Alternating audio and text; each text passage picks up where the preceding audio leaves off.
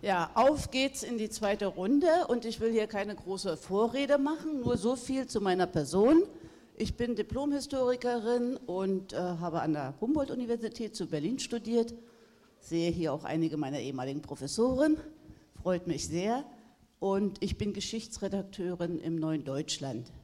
Ich freue mich vor allem nach anderthalb Jahren Corona leibhaftig wieder Autoren zu sehen und sprechen zu können, die uns damals, dem neuen Deutschland, im dramatischen Wendeherbst 89 geholfen haben, Geschichte kritisch und selbstkritisch aufzuarbeiten, was nicht heißen will, dass diese nicht vorher auch schon kritische Gedanken hatten. Im Gegenteil, sie waren froh, diese endlich auch publizieren zu können und das sogar in dem damaligen noch Zentralorgan, das sich dann doch recht bald dieses Untertitels entledigte und nur noch Sozialistische Tageszeitung heißt. Was heißt nur noch? Wir sind stolz darauf, auf diesen Untertitel. Ja, das zum Beispiel, äh, um kurz so einige zu nennen, die Geschichtsprofessoren Günter Benser, Heinz Niemann, Siegfried Prokop, ja, aber auch Elke Scherstjaneu, die Stalinismus vor allem beackerte, verdienstvollerweise an die deutschen Kommunisten oder auch Sozialdemokraten, die unter Stalin Opfer wurden in der Sowjetunion. Oder auch Ulrich von der Heiden, Kolonialhistoriker, der übrigens, was ich hier vielleicht anmerken darf, Uli, der einzige Wissenschaftler in ganz Deutschland ist, der vier Doktortitel hat. Und das nicht aus Sammelwut, sondern aus Protest, Trotz und Kampfansage, so interpretiere ich das, gegen die allgemeine Abwicklung von DDR-Wissenschaftlern, gegen die Ignoranz wissenschaftlicher Kompetenz in Ostdeutschland. Ist das richtig, Uli? okay. Natürlich auch zum Beispiel H.C. Raub, Philosophieprofessor, der die Geschichte der DDR-Philosophie kritisch beleuchtete in unserem Blatt, vor allem die Fehlleistungen des ML in dem Sinne oder die Engstirnigkeit des Kanons Marxismus, Leninismus. So, jetzt habe ich doch viele, vielleicht viel zu viel wieder geredet und würde gleich erstmal alle Teilnehmer bitten, einige Statements abzugeben, damit wir nachher darüber diskutieren können. Äh, Peter Brandt, Sie beginnen. Sie sind unser Ehrengast.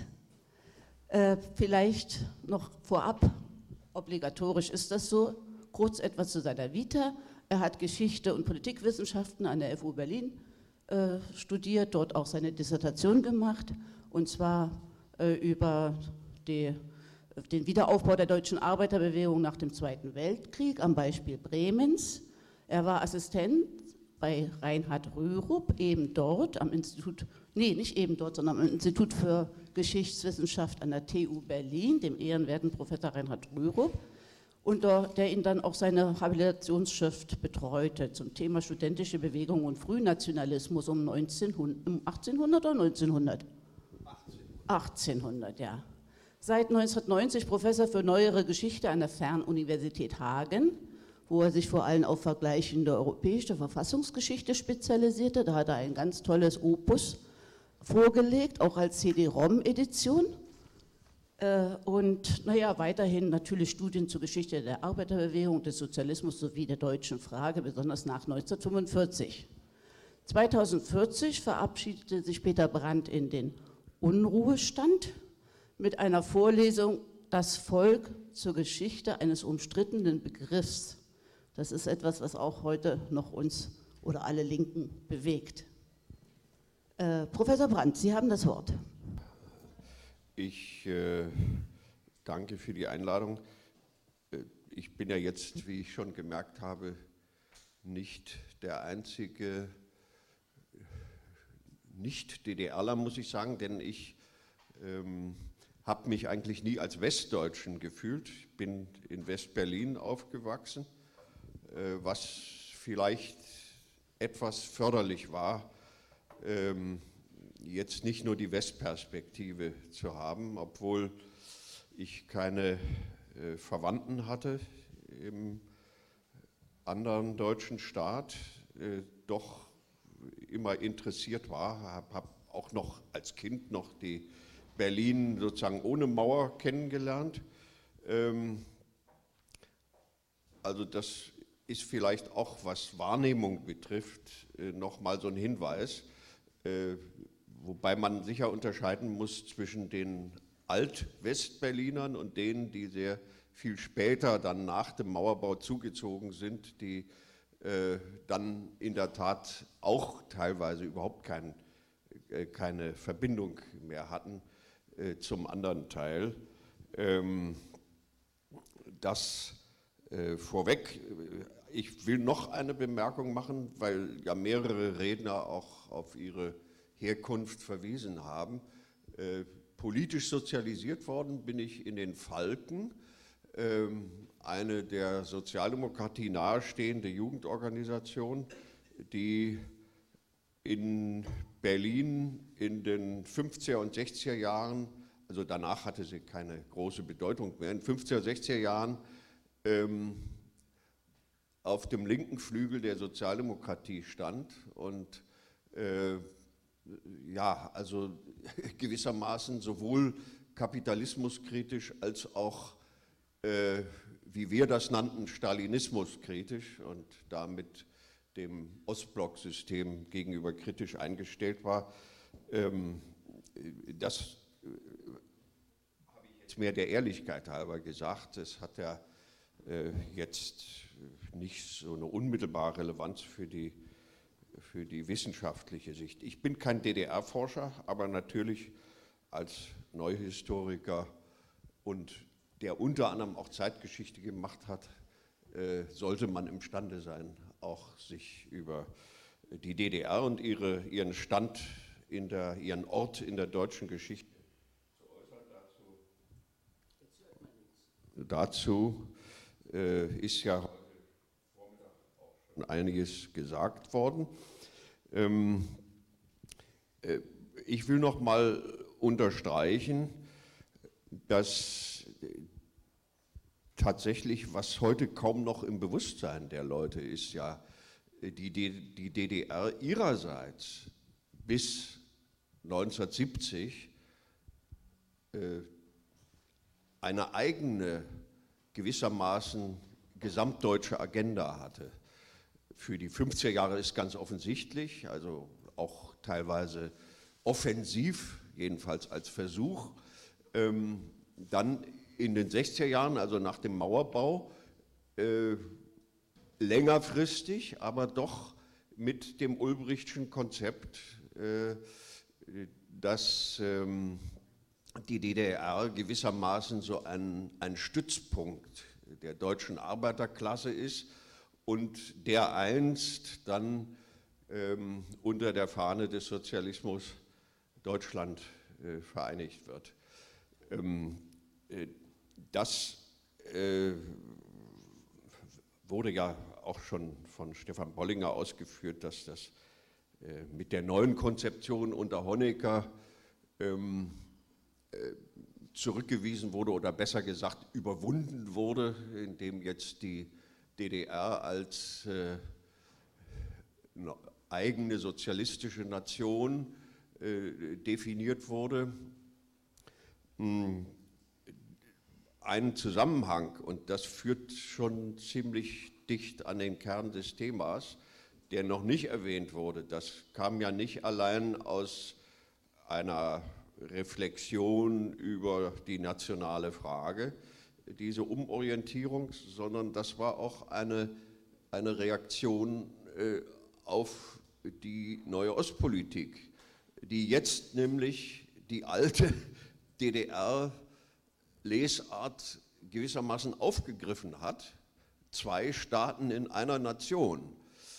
Ähm, und äh, dieses hatte also da befürchtete man vielleicht nicht ganz zu Unrecht subversive Wirkungen und insofern hatte diese Umorientierung auch einen stark defensiven Charakter. Zur objektiven äh, Einschätzung dieser Unterschiede in der Definition des nationalen Charakters der DDR hat Jürgen Hofmann alles Wesentliche gesagt, da ich ja jetzt hier nicht endlos reden will. Ähm, also ich will noch mal unterstreichen, die, diese, eine Formulierung wie die DDR ist als Fußnote äh, der Geschichte ist völlig abwegig. Also das könnte man vielleicht wenn man über Saarland sagen würde, das ist eine Fußnote der, der äh, deutschen Geschichte, aber äh,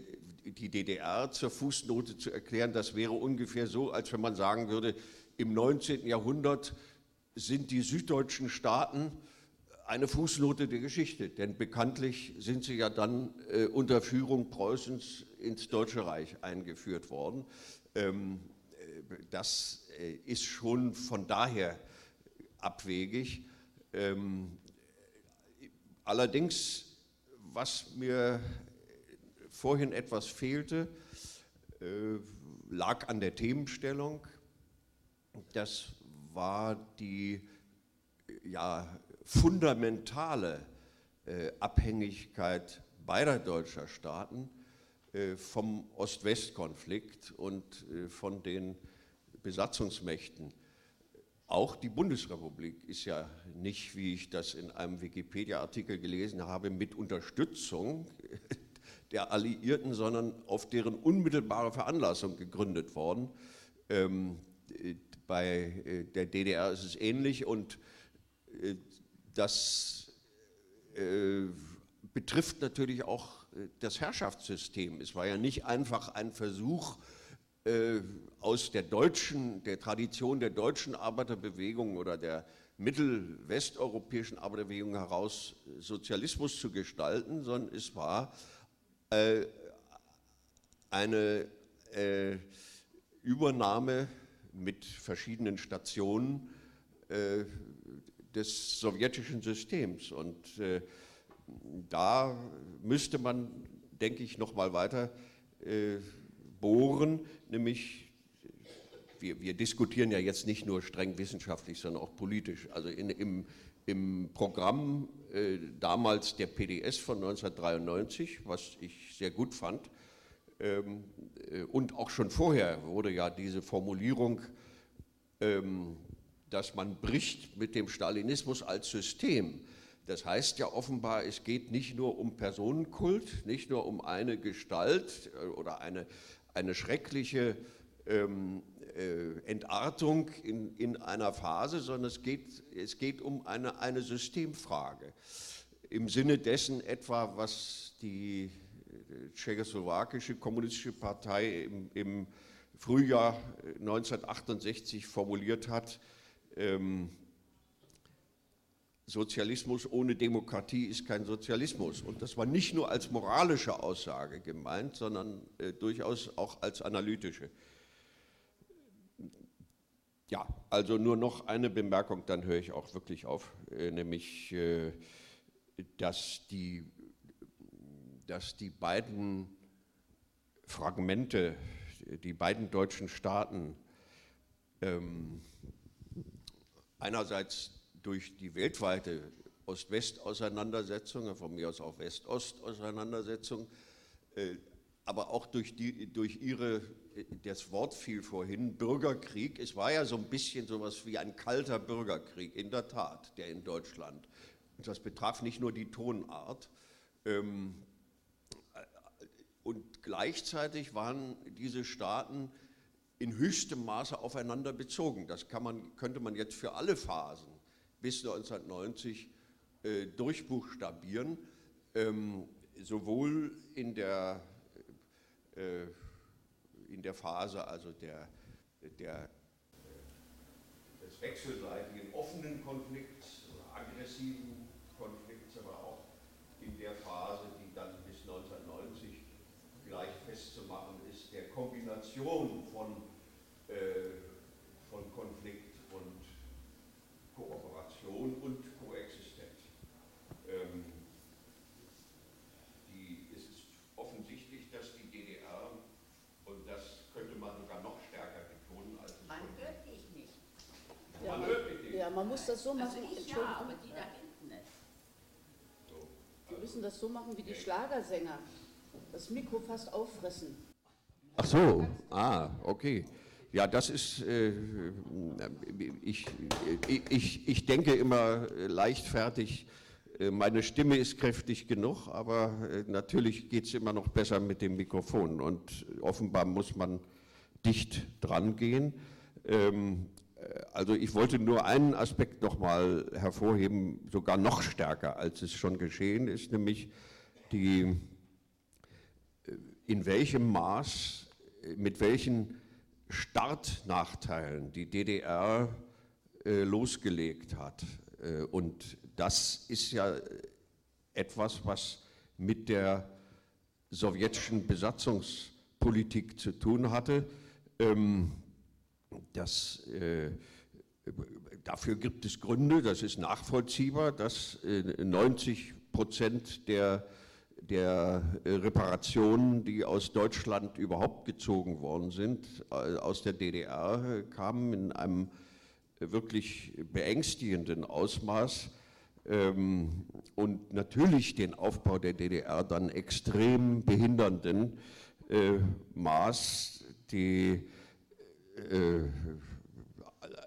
ähm, hätte man, hätte die sowjetische Seite die DDR von vornherein als gewissermaßen äh, Staat mit der gleichen Struktur, als separaten Staat mit einer ähnlichen Struktur wie die Sowjetunion aufbauen wollen, dann wäre es ganz unsinnig gewesen, äh, die Gebiete östlich von Oder und Neiße Polen zuzuschlagen oder jedenfalls in dem Ausmaß, äh, denn das war ja klar, dass das von vornherein nochmal zusätzlich die DDR im nationalen Verständnis delegitimiert hat. So, ich lasse es mal dabei, war schon zu viel wahrscheinlich. Ja, ganz herzlichen Dank, Peter Brandt, für diese Ausführungen. Äh, ich hatte übrigens vergessen, äh, wollte ich eigentlich auch noch sagen, natürlich ist er sehr rege publizistisch tätig, das hatte ich ja gesagt. Und äh, sehr schön fand ich übrigens Ihr Buch, wo Sie Ihre eigenen persönlichen Erinnerungen an Ihren Vater Willy Brandt verarbeitet haben vor ein paar Jahren. Äh, das ist doch was ganz anderes gewesen als die vielen Brandbiografien, die man sonst so kennt.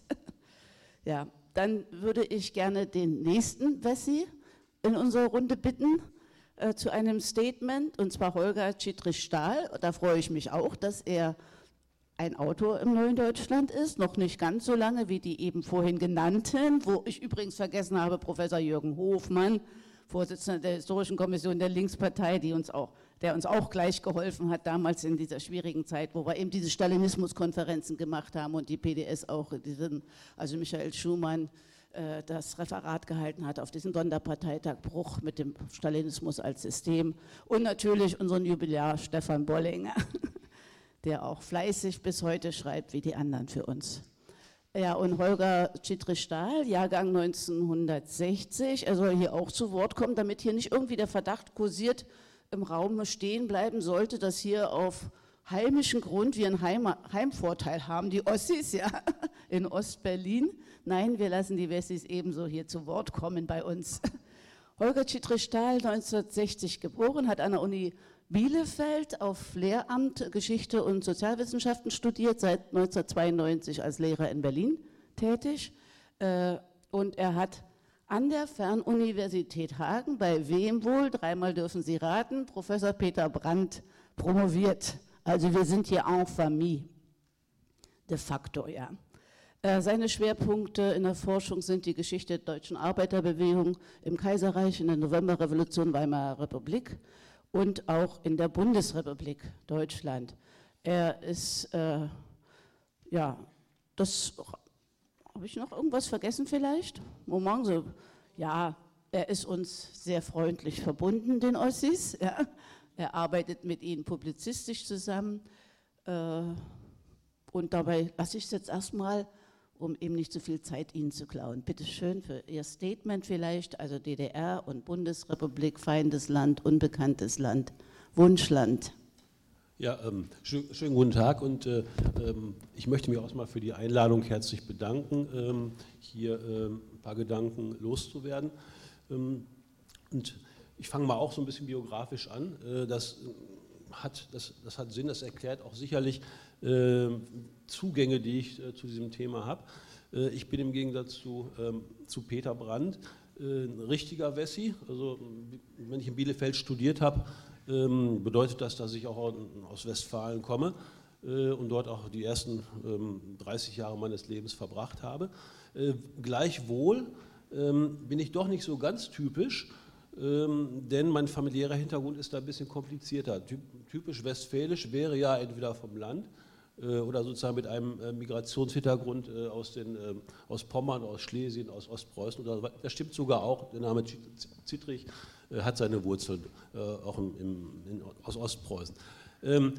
Aber ähm, hinzu kommt meine, meine Mutter, ähm, die, äh, in, West, die in, der, in, der, Provinz Posen, also im damaligen pol polnischen Korridor, äh, geboren ist, ist äh, 1945 ähm, mit, mit ihrer Familie nach äh, Richtung Westen geflüchtet, aber in Stendal geblieben, in der Altmark, ist dort aufgewachsen und von dort aus 1953 äh, in den Westen nach Westfalen ähm, wieder geflüchtet also Migrationsschicksal ähm, sozusagen in, mehreren Stufen. Äh, von daher war für mich die DDR äh, viel präsenter, äh, auch im Alltagsgeschehen, ähm, als für viele, die meisten heranwachsenden oder die meisten in Westfalen lebenden Menschen, ähm, mit denen ich zu tun hatte. Denn das fing, das fing an, dass montags abends, wie selbstverständlich, Willi Schwabes Rumpelkammer lief im Fernsehen. Denn mein Vater, der Elektriker war, äh, hat natürlich so eine, so eine riesen Antenne bauen dürfen, dass, dass das DDR-Fernsehen äh, auch im, sozusagen hinter der Porta Westfalica zu empfangen war. Und sogar das zweite, das zweite DDR-Programm, als es dann in, äh, sozusagen an den Start ging. Insofern ähm, ähm, hatten wir auch die Möglichkeiten, äh, den Fußball zu verfolgen oder auch äh, äh, die Schlagerparade der DDR und sonstiges. Also es hatte im Alltag schon einen, ganz anderen Stellenwert. hinzu kam eben auch, dass ein Teil der Familie ähm, also der Geschwister meiner, meiner Mutter noch äh, weiter in der Gegend von Stendal äh, verblieb und dann natürlich auch äh, gelegentlich Besuche stattfanden und sozusagen der, der Kontakt, Kontakt dann nie abbrach. Und äh, ich denke das hat so ein bisschen auch ähm, äh, kleinen Einblick in der Hinsicht ge geben können, dass man sagt, okay, äh, es gibt da kein Schwarz oder Weiß, das fing ja da schon an, dass die, meine Onkel bei verschiedenen Fragen unterschiedlicher Meinung waren. Ähm, die beide in der DDR lebten. Insofern äh, war ich da auch so, immer so ein bisschen ähm, gefeit gegen, äh, gegen dieses ähm, reine Schwarz-Weiß-Denken, was ja die offizielle Politik immer aus, äh, ausgemacht hat. denn ich bin ja auch zur Zeit noch der Hallstein-Doktrin mit, mit, aufgewachsen und die ganzen Kampfbegriffe, die waren ja auch noch präsent. das hat, politisch hat mich das sozusagen dahin gebracht, irgendwann, dass ich äh, über die Jungsozialisten, die damals ein sozialistischer Richtungsverband in der in SPD waren, Sie verstanden haben, äh, politisiert worden bin und mich organisiert habe ähm, und ähm, mich sehr schnell auf dem linken Flügel wiederfand. Äh, und insofern ähm, der, Marxismus auch so eine Brücke war, sich, sich, mit der DDR auch ideologisch zu befassen. Natürlich war ich auch mehrere Male in meiner Studentenzeit in der DDR. Ähm, es gab ja die Möglichkeit, über die Studentenverbände oder auch über die Arbeiterwohlfahrtjugend und sowas, sowas zu veranstalten. Wir als Jungsozialisten haben das selbst auch gemacht, sind nach Leipzig gefahren. Insofern ähm, war äh, eben so die, äh, ja, äh, das Interesse an dem, was äh, im zweiten deutschen Staat passierte, bei mir immer recht groß. Und das ist auch, äh, das hat sich auch ähm, lebens, lebenspraktisch nicht, natürlich nicht geändert und wissenschaftlich schon gar nicht. Ähm, was politisch war, äh, das ist vielleicht auch der, ein wichtiger Anknüpfungspunkt für mich, es gab bei den Jungsozialisten natürlich heftige Debatten, was den Charakter der DDR angeht. Ähm, während so die äh, Strömung, der ich äh, mich zugerechnet habe, die Juso Linke, die Stammokap-Fraktion, wie sie auch genannt wurde, formuliert hat, bei allen Fehlern, die die DDR hat, ist eine kritische Solidarität mit ihr notwendig. Ne? weil es ist ein sozialistischer Staat auf deutschem Boden. Und damit eine Errungenschaft gab es natürlich ähm, Konflikte mit der anderen Juso-Strömung, andere, ähm, ja, gab es da Auseinandersetzungspunkte, äh, wo beispielsweise eben äh, die Biermann-Ausbürgerung äh, eine ganz große Rolle spielte. Ja? Oder ähm, der Umgang ähm, im, in Sachen Kirche ja? oder 87 äh, Umweltbibliothek. Ähm, das waren halt äh, Fragen, die auch uns sehr bewegt haben, wo wir heftig, heftig im Verband gestritten haben. Und ich denke, das war auch gut so, äh, denn das hat natürlich auch wieder dazu geführt, dass so na, Klischees nicht allzu tief gehen konnten. Und das habe ich immer als sehr hilfreich empfunden. Und ähm, ja, das hat mich eben auch jetzt dazu geführt, im Laufe meines beruflichen und jetzt auch so nebenbei meines wissenschaftlichen Lebens äh, diese Dinge auch immer wieder anzufassen und mich jetzt mit, ähm, dahin gebracht, dass ich ähm, eben auch Vorsitzender einer, eines, eines äh, Vereins bin, der natürlich sagen, hauptberuflich äh, sich mit, äh, mit dem Erbe der DDR und, äh, ähm, zu befassen hat, nämlich dem Förderkreis Archive, Bibliotheken zur Geschichte der Arbeiterbewegung äh, und auch dann entsprechend nah an, an, der, an der SAPMO bin, damit zu tun haben werde, also an der Stiftung Archive der Parteien und Massenorganisationen der ehemaligen DDR. Und da finde ich das ist für mich jetzt auch der Punkt, äh, sagen, äh, die Frage, äh, was kann man eigentlich wissenschaftlich daraus holen äh, oder was, welche wissenschaftliche Perspektive hat das, äh, da auch anzufassen. Vielleicht äh, Wunschland, Feindesland, also Wunschland würde ich, um das mal zugespitzt, das war ja die, sagen die Anforderung an mich, Wunschland ähm, bedingt, ich muss sagen, es gab viele, Errung, es gab viele Errungenschaften der DDR, äh, die positiv waren, die positiv gewirkt haben und denen man gewünscht hätte, äh, dass sie ähm, den Einigungsvertrag, in den Einigungsvertrag hätten aufgenommen werden sollen ja, und dann auch zur Wirkung, gebracht, äh, hätten, zur Wirkung gebracht werden können.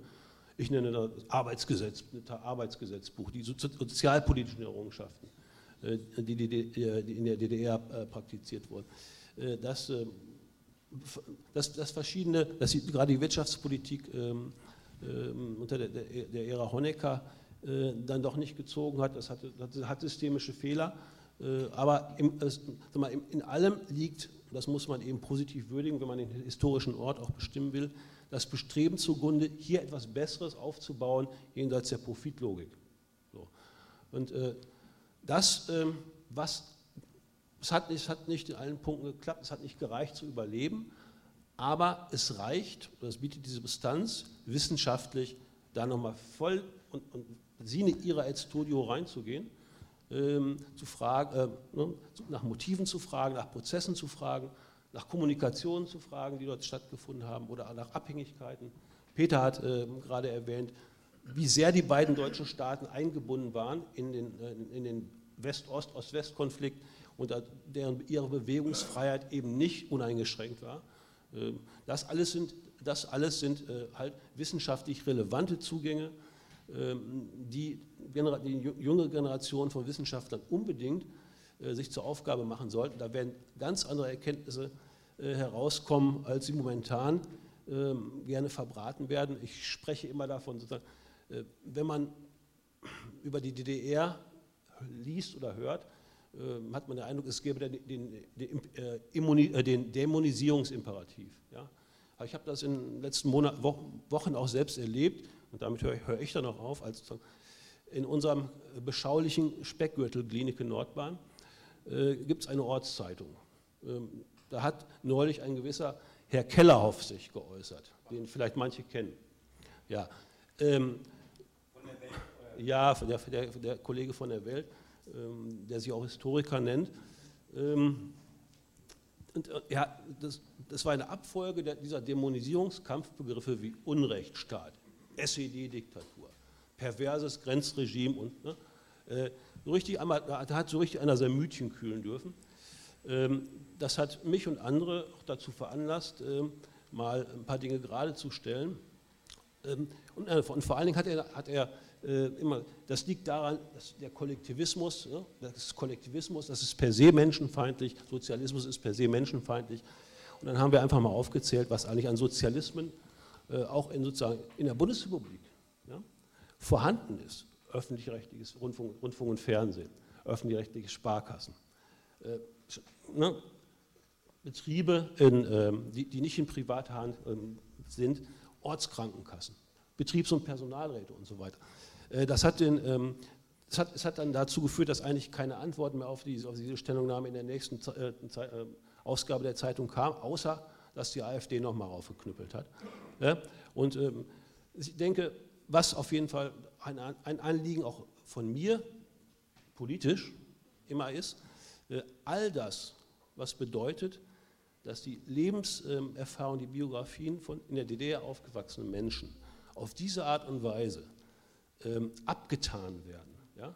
Ähm, arrogant und anmaßend als Ähm, und als hätten, wären sie alle nur, hätten sie alle nur zu Kreuze kriechen müssen, äh, dagegen zu halten. Und ich finde, äh, wenn es ähm, Einheit in dem Sinne von wirklich Kommunikation und gegenseitiger positiver Wahrnehmung geben kann, dann muss so etwas, äh, muss so etwas wissenschaftlich und gesellschaftlich endlich mal ein Ende haben. Und äh, da sehe ich auch so ein bisschen meine persönliche Aufgabe. Ganz herzlichen Dank. Ja, das ist auch ein Beifall wert. Ja, danke schön. Äh, nach der Sicht von außen oder dem Blick von außen, obwohl das leider nicht ein vollständig, vollständiger Blick von außen ist, ist doch eigentlich an. Ja. Sie hören mich trotzdem, auch wenn das kein vollständiger äh, Blick von außen war, äh, sind das nun zwei Vertreter Westdeutsch oder Westberliner Provenienz. Äh, nun wollte ich mal originär Ostdeutsche reden lassen und da hätten wir hier zu meiner Linken Matthias Kraus. Äh, geboren 1960 in Henningsdorf. Das ist doch das, äh, die Stadt, wo der Waggonbau der DDR beheimatet war, auch abgewickelt und zerschlagen. Sie hören mich trotzdem noch, auch wenn das nicht richtig geht?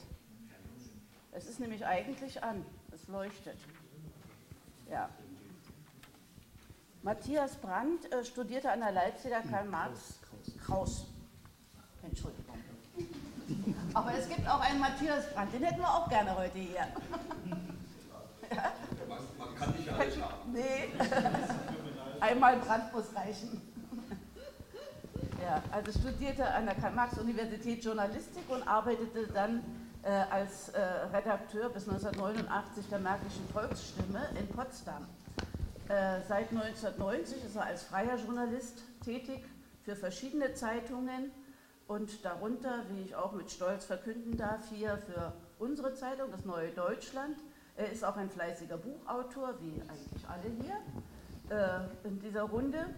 Äh, ich will hier nur einige nennen, weil das die Titel eigentlich schon für sich sprechen bezüglich unseres Themas heute. Wem nützt die Aufarbeitung, die institutionalisierte Abrechnung? Dann die große Freiheit ist es nicht geworden was sich für die Ostdeutschen seit der Wende verschlechtert hat. Und last but not least will ich nennen, in eins gespalten sind wir wirklich ein Volk. Ja, Matthias Kraus, sind wir ein Volk oder besser anders gefragt, ist die DDR das bessere Deutschland gewesen? Ja, vielen Dank. Äh, hallo, meine Damen und Herren. Äh, ich überbringe die Grüße eines befreundeten Bundeslandes. Also ich lebe in Potsdam seit 40 Jahren und äh, stamme aus Henningsdorf und darf verkünden, freue mich auch zu verkünden, als originärer Ossi, ja, dass es den Waggonbau und den Lokomotivbau heute noch gibt. Es gibt äh, in Henningsdorf gab es diese beiden Großbetriebe, die auch meine Kindheit und Jugend geprägt haben. Das war LEW. Dort ähm, entstanden die großen DDR-Loks, die in der ganzen Welt fuhren. Ähm, äh, äh, in Brasilien, in der Sowjetunion, in China und überall. Und es gab das große Stahlwerk. Und beide, beide äh, Werke gibt es heute noch. Es gibt sie zugegeben in abgespeckter Form, aber da darf ich jetzt mal nicht die Wessis loben, da muss ich jetzt mal tatsächlich die Ausländer loben. Ähm, alles, was wir in Brandenburg haben und was sozusagen industriell aus der DDR überlebt hat, ja, so sagen wir man soll sich ja vor Superlativen hüten, also vielleicht fast alles, ja, ähm, ist deswegen noch auf der Welt, weil es ausländische Investoren gab. In diesem Fall Riva oder Atrans, Bombardier und, ähm, und ähnliche, die sich dieser ähm, Werke angenommen haben und sie immerhin bis heute, mehr, manchmal mehr schlecht als recht, aber letztlich doch geführt haben.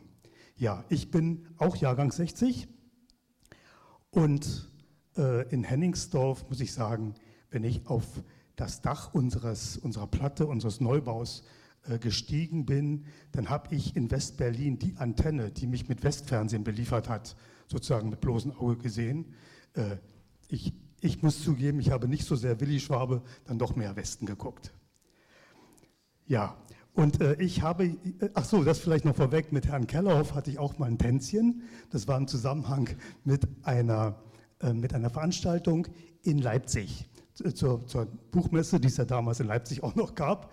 Und äh, das Thema war die ach so großartige Weimarer Republik, ja, die erste Demokratie auf deutschem Boden, wenn man so will. Naja, das habe ich mir so angehört, diese Schwärmereien.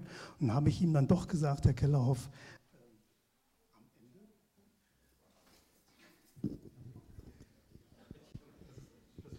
Hier will uns jemand sabotieren. Nehmen Sie mal hier. Ja, ja wenn es. Low, low, battery. Low battery, low battery verstehe ich. Also, ähm, hervorragend. Also, es ging um die Weimarer Republik und unsere erste Demokratie. Dann sagte ich, na kann man denn in dieser Demokratie letztlich etwas anderes sehen als die Wiege des Faschismus? Ja, denn man kann ja das auch weltweit so untersuchen. Merkwürdigerweise war es ja doch immer die bürgerliche Demokratie, die sich als so eine Wende erwiesen hat. Da war Herr Kellerhoff mit mir nicht einverstanden. Da habe ich ihm gesagt, na ja, äh, Herr Kellerhoff, wenn sich die Linken 1900 äh, sagen wir mal 18, 19 äh, durchgesetzt hätten, ähm, dann hätte das ähm, ja, äh, wäre das nicht möglicherweise doch äh, in der Entwicklung besser gewesen? Da sagte er, na ja, aber das hätte doch, Verzeihung, das hätte doch einen Bürgerkrieg ergeben, dann, wenn sich die Linken in, in Berlin 1919 durchgesetzt hätten. Na, habe ich ihm dann empfohlen, zwischen einem äh, Bürgerkrieg, der vielleicht gekommen wäre, und einem Weltkrieg, der nun mit Sicherheit aufgrund von dieser Entwicklung entstanden ist, doch zu unterscheiden. Ja, also wir sind nicht als äh, beste Freunde äh, geschieden, aber ich habe hier heute, ähm, Sie sehen hier einen Glückspilz äh, ähm, neben Frau Vesper, ich habe ja das schöne Thema, ähm, die DDR, das bessere Deutschland. Und darauf habe ich mich vorbereitet. Und äh, sagen wir mal so, nichts leichter als das. 1988, Olympische Spiele, Medaillenspiegel. Die DDR rutschte auf Platz zwei. Noch vor den Vereinigten Staaten von Amerika äh, hat dieses kleine Land eine unfassbare Medaillenausbeute erzielt. So gesehen waren wir erstmal das bessere Deutschland. Also wir waren schon äh, besser als äh, die westdeutsche Mannschaft, die äh, damals ungefähr dort lag, wo jetzt die gesamtdeutsche Mannschaft lag. Ich darf auch verkünden, äh, dann kam dann 88, äh, als, als äh, nur noch die Sowjetunion vor der DDR lag, kam dann der Plan auf, das auch noch zu knacken, auch noch die letzte Bastion zu knacken, sich vor die, DDR, äh, vor die UdSSR in der Medaillenwertung am Ende zu schieben und die größte Sportmacht des gesamten Universums zu werden. Wir wissen, was daraus geworden ist. Die Wende hat sich dazwischen geworfen. Und das ist vielleicht auch so eine komische Bilanz. Heute ist Ostdeutschland der unsportlichste Teil äh, äh, Deutschlands. Also man hat das ja immer mal auch statistisch. Nirgends ist die Beteiligung an Sportorganisationen ähm, oder Sportvereinen geringer als in Ostdeutschland. Klammer auf, nirgends gibt es weniger in, in Deutschland als im Osten. Das ist der, ja, das ist der unsportliche Teil des Finales. Aber ich bin ja heute zuständig für das Positive. Ist man ja ab und zu auch mal ganz gern. Kurz vor der Bundestagswahl, meine Damen und Herren, eine relativ unbeachtete Meldung. Die, die äh, Regierungsmehrheit im Bundestag äh, hat äh, beschlossen und ein Gesetz erlassen, dass ab 2026 alle Kinder in der Bundesrepublik das Recht erhalten sollen auf, auf eine Kindergarten, Kinderkrippen und eine Hortbetreuung bis zur vierten, bis zur fünften Klasse. Jetzt hat niemand geschrieben, das ist aber schön, dass wir, dass die Kinder Deutschlands in wenigen Jahren mal ein Recht haben sollen, was die Kinder der DDR bis 1990 alle hatten. Ich habe das zumindest nicht gelesen, ich habe es bedauert dass ich es nicht gelesen habe. Vor einigen Tagen in der Leipziger Volkszeitung, ne, Sie haben gehört, ich habe in Leipzig studiert und die LVZ, das große Flaggschiff der, der Arbeitspresse, äh, auch aus, äh, aus alten Tagen, die gibt es heute noch. Sie ist heute nicht mehr unbedingt ein Flaggschiff der Arbeiterpresse, aber ihr rutscht mitunter ja dann doch was durch.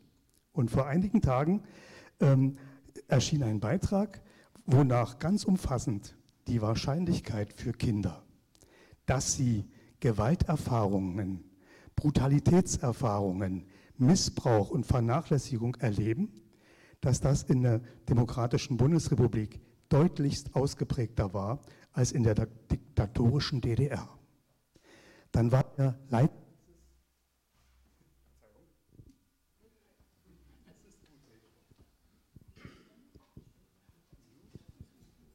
jetzt, dann war der Leiter dieses Arbeitsbereichs tatsächlich so ehrlich gegenüber dem Journalisten zu sagen, das habe man nicht geglaubt. Dieses, dieser Befund ist doch undenkbar und man hat ähm, es in einem viel größeren Maßstab wiederholt, vergleichend. Wiederholt also die Untersuchung und ist zum gleichen Ergebnis gekommen. Er war gewissermaßen vollkommen fassungslos. Aber kann uns das verblüffen?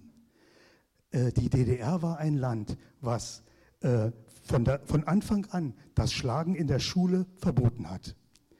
Der, da durften in der Bundesrepublik noch 30 Jahre lang auf Schüler eingeschlagen werden.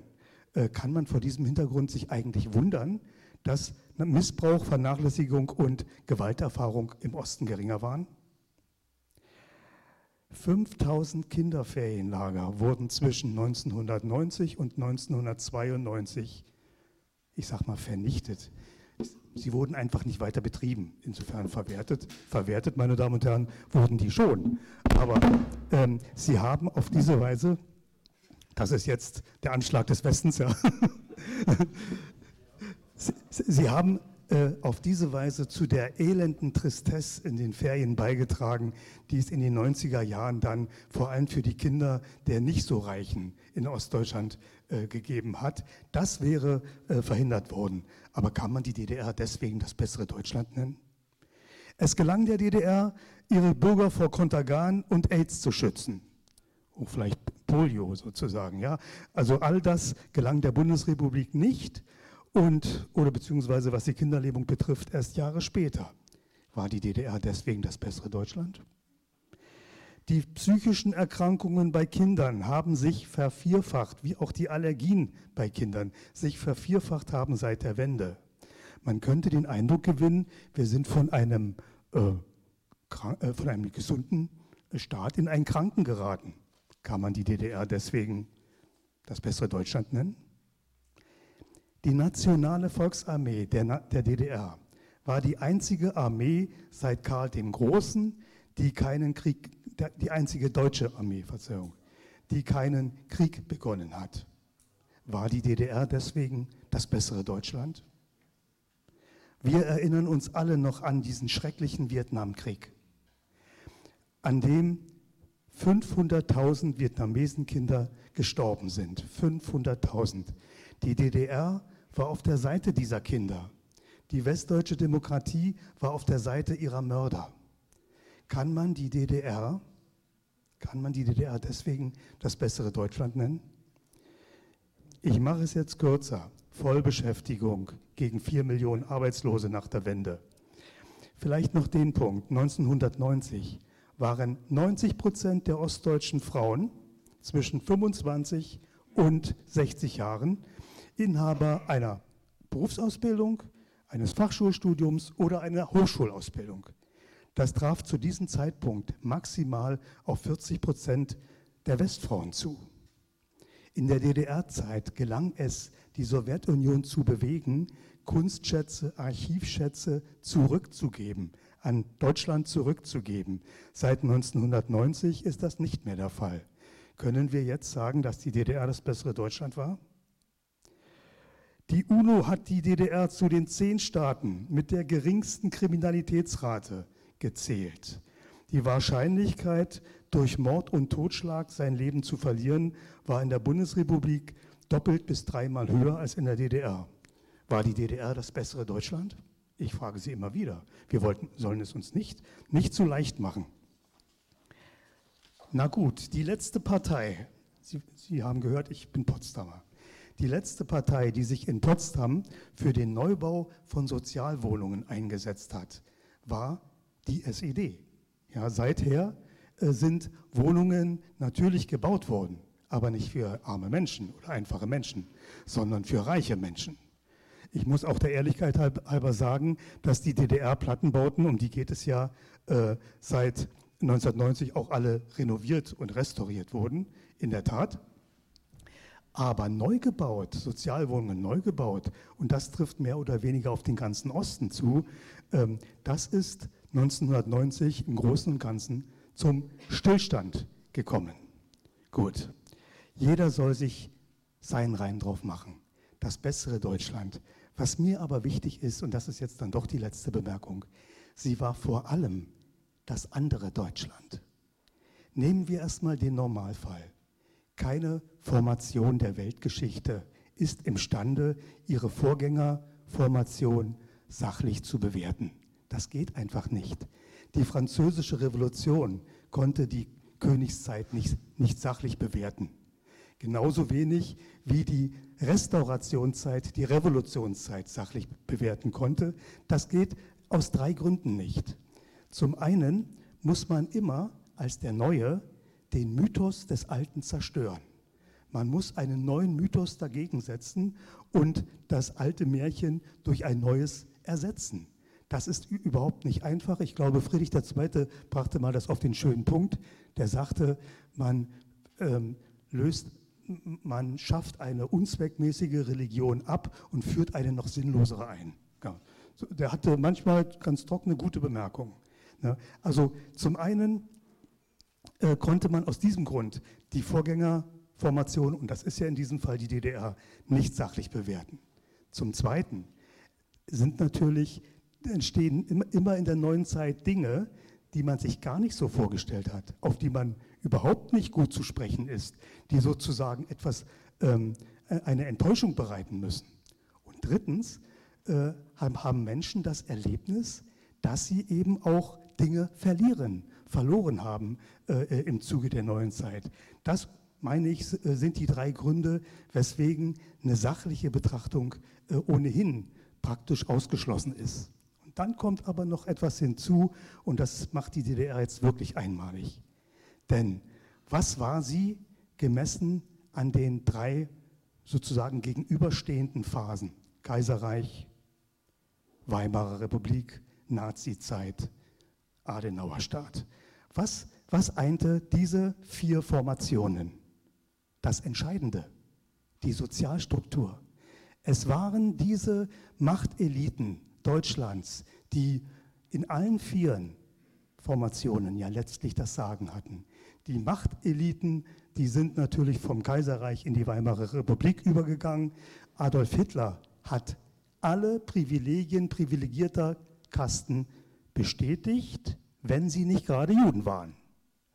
Bestätigt und wenn sie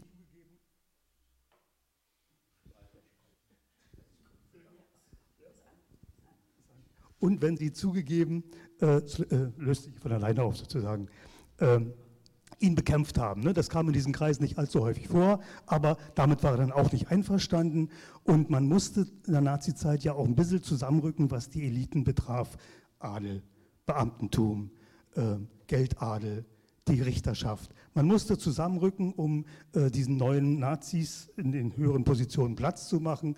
Es war enger, aber es ging. Und dann kam eben das Kriegsende und Hitlers Diplomaten wurden Adenauers Diplomaten, Hitlers Richter wurden Adenauers Richter, Hitlers Lehrer wurden Adenauers Lehrer, Hitlers Staatssekretäre wurden Adenauer Staatssekretäre. Sozusagen die Machteliten, die Kirchen könnte ich noch dazu zählen, äh, sind wieder einfach übergegangen in die neue Zeit. Die Sozialstruktur dieser vier Formationen, Kaiser, Weimar, Nazi, Adenauer, war eigentlich gleich. Und das bot die DDR nicht. Sie hat damit aufgeräumt und das macht sie so unendlich singulär, dass also diesen, diese traditionellen Machteliten 45 Jahre lang auf einem Teil des deutschen Territoriums nichts zu sagen hatten und ausgesperrt gewissermaßen, hat ihnen ein Trauma ausgelöst. Und deswegen muss der Hass, ständ, äh, ist sie als Hassobjekt so beliebt, die DDR, er muss ständig erneuert werden und das wird so bleiben von Ewigkeit zu Ewigkeit, es sei denn, es passiert doch was mit der Systemfrage. Vielen Dank. Ganz herzlichen Dank. Also das hatte ja schon die Qualität eines Poems. Da würde ich mal sagen, das in Stein gemeißelt auf dem Berliner Alexanderplatz aufgestellt oder besser noch vor dem Bundestag. Ja, und ich würde dann, Herr Engelberg, äh, Sie warten noch ein Minütchen oder ein paar Minütchen, besser gesagt, denn ich würde, denn ich glaube, dass Ihr Statement hier gut anschließen würde. Ja, äh, und zwar Viola, ähm, Viola Schubert-Lehnert.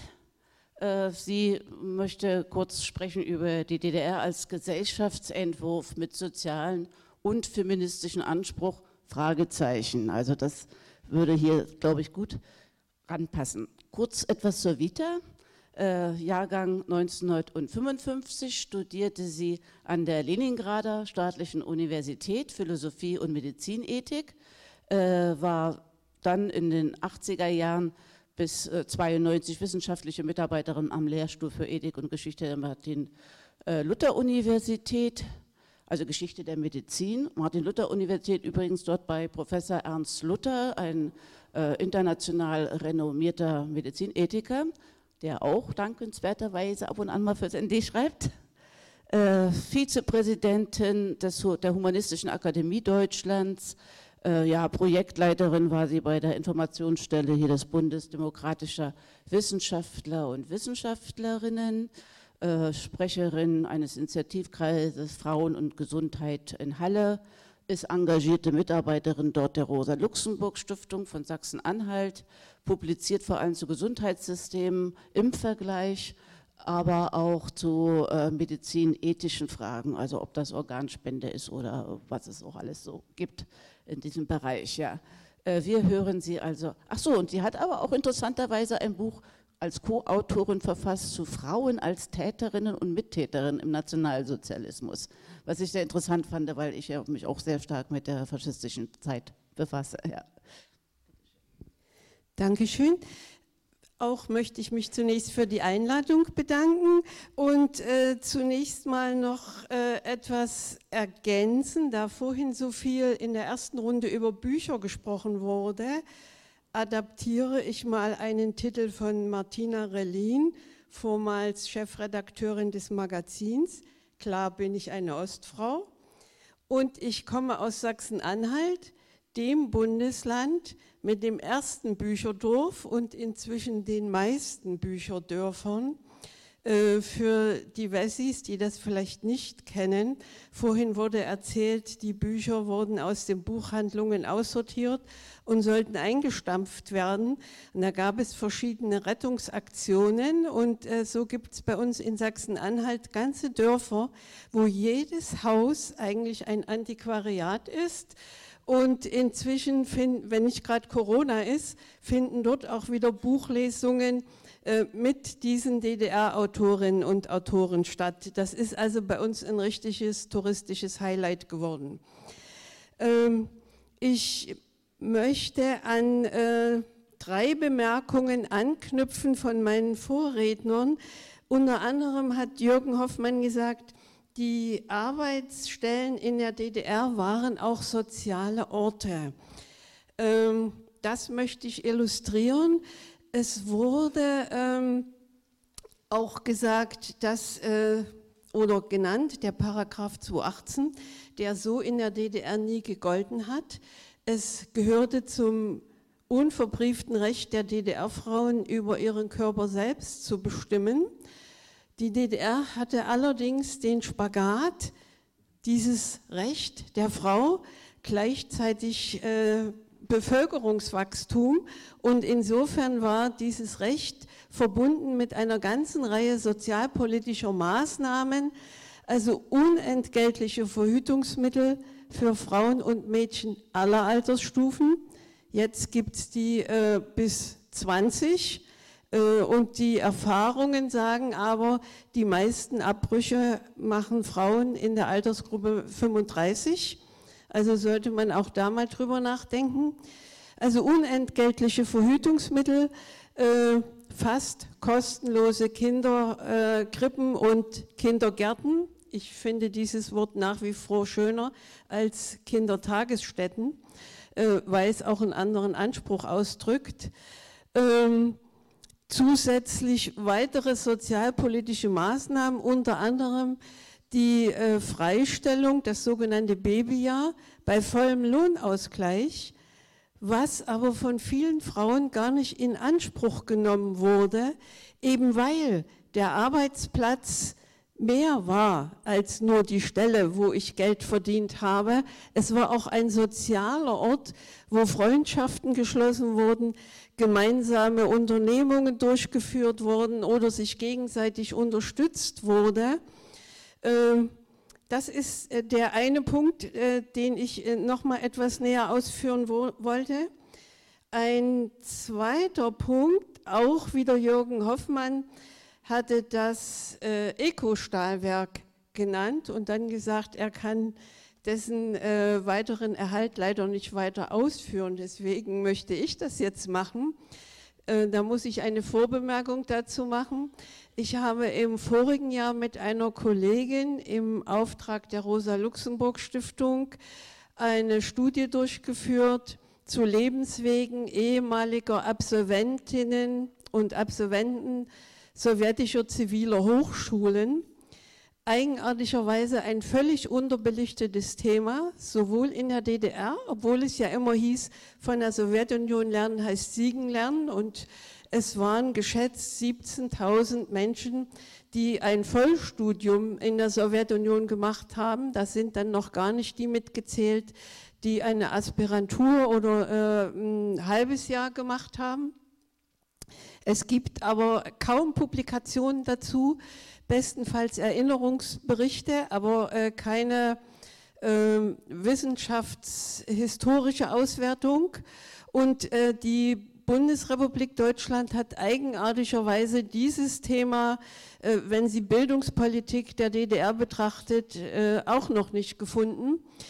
Äh, und wir haben also erstmal gesucht und sind unter anderem auf Karl Döring gekommen, der in der Sowjetunion studiert hatte und als äh, das Eco-Stahlwerk abgewickelt werden sollte, äh, einfach seine nach wie vor bestehenden guten Beziehungen zu ehemaligen sowjetischen Vertragspartnern genutzt hat für weitere Verträge und richtig der Treuhand die Pistole auf die Brust gesetzt hat, beziehungsweise die Verträge vorgelegt, sodass es deswegen weiter existiert.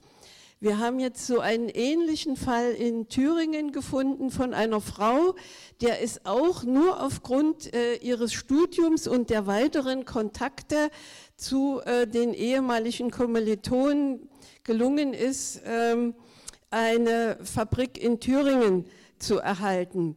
Also ich denke mal, das ist auch noch so ein Thema, ähm, wenn äh, die DDR betrachtet wird, wo man drauf eingehen muss weil zum Beispiel vorhin fiel äh, von Peter Brandt das Stichwort sowjetische Besatzungspolitik, da eben auch dazu gehört, dass Marschall Schukow schon 1947 einen Befehl erlassen hat, der hieß gleicher Lohn für gleiche Arbeit. Wenn man sich das genauer anguckt, äh, wurde es dann doch ein Stück weit unterlaufen, weil die Frauen meist in Niedriglohngruppen waren das heißt, in der gleichen Lohngruppe haben sie dann sehr wohl den gleichen Lohn bekommen, aber sie waren sehr häufig eben anders eingruppiert. Aber äh, zu keiner Zeit in der DDR war der Ehemann irgendwie zuständig, überhaupt die Arbeitsaufnahme zu genehmigen und schon gar nicht hätte er über den Lohn der Frau verfügen können. Also hier waren wir weit voraus und im Familiengesetzbuch der DDR äh, aus den 60er Jahren äh, war zum Beispiel die Verweigerung der Arbeitsaufnahme oder auch nur einer Qualifizierung als Scheidungsgrund anerkannt. Äh, wobei durchaus zu sagen waren, dass es mit subtileren Methoden doch sehr häufig die Männer waren, die versucht haben, Weiterbildung zu verhindern aber es ist ihnen nicht gelungen. Die Zahlen äh, wurden äh, von äh, Matthias Kraus schon genannt. Äh, in diesem Familiengesetzbuch war auch festgeschrieben, äh, die Gleichstellung von ehelich und unehelich geborenen Kindern. Also Gewalt äh, stand da auch noch drin, aber das musste schon gar nicht mehr in den 60er Jahren festgeschrieben werden. Das war seit 48, äh, dass körperliche Gewalt per Gesetz ausgeschlossen war. Äh, aber diese Gleichstellung von ehelichen und unehelichen Kindern war wichtig, beziehungsweise äh, dass äh, ledigen Müttern auch nicht ein Vormund vor die Nase gesetzt werden durfte, sondern dann war eben die Mutter alleine zuständig. Äh, insofern äh, schätzen Transformationsforscher heute ein, äh, dass Frauen in der DDR eine besondere Transformationskompetenz hatten, zeigte sich ja auch, ähm, Sachsen-Anhalt war das Bundesland, was die meisten Menschen nach 89 hat weggehen lassen vor allen Dingen junge Frauen, die sehr schnell sich zurechtgefunden haben und ihre Möglichkeiten genutzt haben. Also besondere Kompetenz, beziehungsweise schätzen Transformationsforscher ein, äh, dass die Etablierung eines gerechten Geschlechterarrangements ähm, ein äh, Feld der DDR-Frauen war und dass hier die westdeutsche Gesellschaft derzeit erstmal eine nachholende Modernisierung durchläuft. Äh, nichtsdestotrotz, äh, der Titel wurde ja von Karlene Vesper vorgelesen, wie feministisch war die DDR, äh, wird äh, diese Frage von den meisten Historikerinnen oder Frauenforscherinnen verneint, hat aber auch damit zu tun, dass erstens der Begriff Feminismus bei uns äh, keine Rolle spielte äh, bis in die 80er Jahre. Äh, in den 50er Jahren war er regelrecht verpönt als äh, ein Irrweg in der Geschichte. Insofern, äh, wer sich da äh, be, belesen möchte oder was sucht, sucht einfach nach dem falschen Begriff. Man muss einfach gucken nach Frauenpolitik also der Begriff ist schon mal anders. Er taucht dann erst auf den, bei den nichtstaatlichen Frauengruppen in den 80er Jahren, also so äh, Frauen in der Kirche oder Frauen für den Frieden, diese ganzen Gruppierungen, die gebrauchen ihn. Aber bis dahin äh, spielt er äh, bei uns keine Rolle. Äh, bei vielen Dingen wenn man anguckt, hat es Ecken und Kanten gegeben. Also das, was in der Verfassung festgeschrieben war, war im realen Leben doch schon mal noch ein Stück weit anders. Aber wir waren hier deutlich weiter und haben hier äh, einen Schub geleistet, der heute auch äh, in die Frauen, in die gesamtdeutsche Frauenbewegung hineinspielt.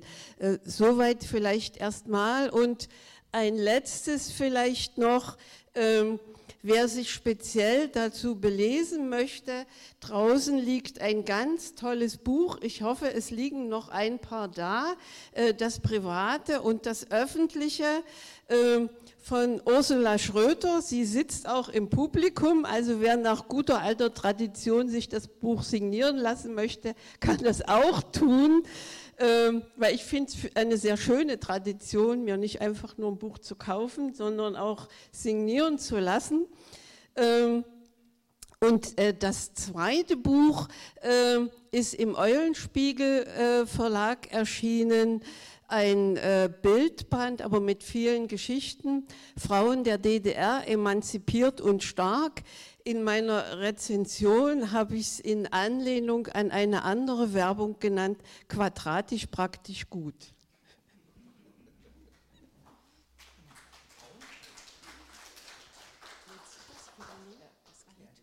Sehr schön, ich bedanke mich auch ganz herzlich. Äh, da war auch eine Sequenz, eine, auch eine Hommage, also nicht nur auf die Frauen der DDR, sondern auch auf die widerständigen Ostdeutschen, die eben ihre Betriebe äh, wieder die Treuhand gerettet haben. Und das sind nämlich eigentlich die widerständigen Deutschen, äh, Ostdeutschen und nicht jene, die sich bei Pegida oder in, um die AfD herum versammeln, ja, auf die man jetzt so perplex guckt und denkt, was ist in den Ossi gefahren oder so. Das sollte man eigentlich auch mal gründlich unterscheiden.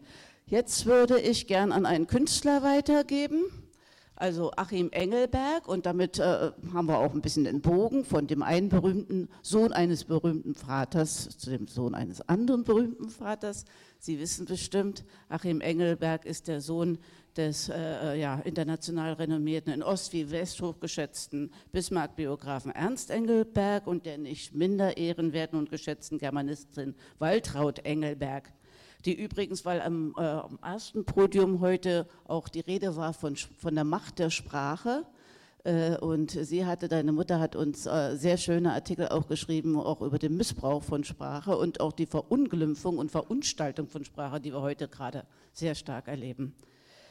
Ja, also Achim Engelberg, ja, geboren 1965, studierte Geschichte, doch Geschichte und Theaterwissenschaften, also nicht ganz so fern der Zunft. Im Prinzip eigentlich auch Historiker. Äh, ja.